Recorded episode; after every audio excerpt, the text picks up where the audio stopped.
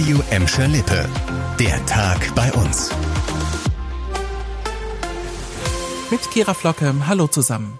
Auch heute blicken wir zunächst auf die Ukraine und auf die Folgen dieses sinnlosen Angriffskriegs des russischen Präsidenten Wladimir Putin. Denn auch heute reißt die Hilfsbereitschaft bei uns für die Menschen vor Ort nicht ab. Aktuelles Beispiel, die Fahrgroup in Gelsenkirchen. Das ist eine Fahrschule für Berufskraftfahrer und sie will am Wochenende einen Hilfskonvoi ins Krisengebiet schicken. Dafür werden ab sofort Spenden gesammelt. Gebraucht werden zum Beispiel Wasser, Babynahrung oder Verbandsmaterial.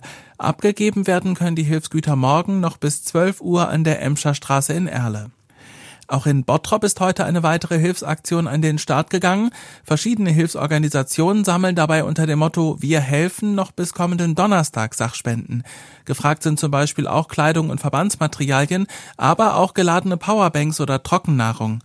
Abgegeben werden können die Sachen unter anderem im ehemaligen Karstadtgebäude in der Bottroper Innenstadt. Kommende Woche Freitag soll dann alles per Transporter in Richtung Ukraine gebracht werden. Weitere Hilfsaktionen und Angebote haben wir euch zusammengestellt auf einer Übersichtsseite, die wir immer aktuell halten wollen. Findet ihr alles auf radioemscherlippe.de. Das Land NRW hat derweil heute unseren Städten Hilfe zugesichert, wenn es um Aufnahme und Versorgung möglicher Kriegsflüchtlinge aus der Ukraine geht. Man wolle den Kommunen so gut es geht helfen, sagte NRW-Ministerpräsident Hendrik Wüst heute.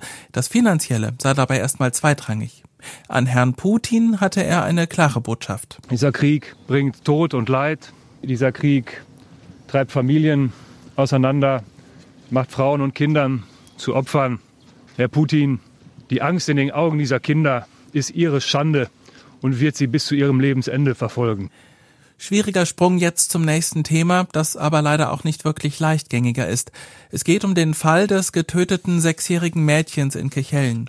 Denn seit heute ist klar, gegen die Mutter wird wegen Mordes ermittelt.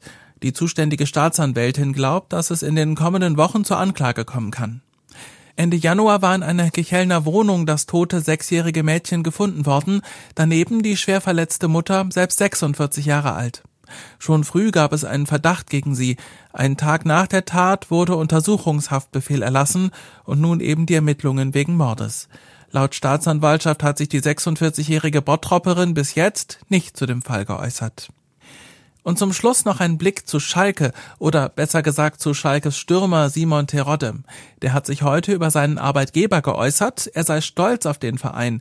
Stolz darauf, dass sich Schalke 04 von seinem russischen Hauptsponsor Gazprom getrennt hat. Schalke habe sich sehr klar und frühzeitig positioniert, sagte der Rekordtorjäger. Beim kommenden Heimspiel am Samstag gegen Rostock wird es aber wohl noch ein paar wenige Logos von Gazprom auf Schalke geben.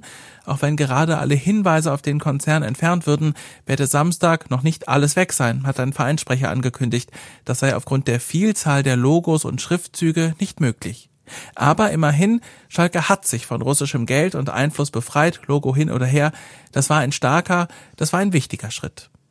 Und das war der Tag bei uns im Radio und als Podcast. Aktuelle Nachrichten aus Gladbeck, Bottrop und Gelsenkirchen findet ihr jederzeit auf radio und in unserer App.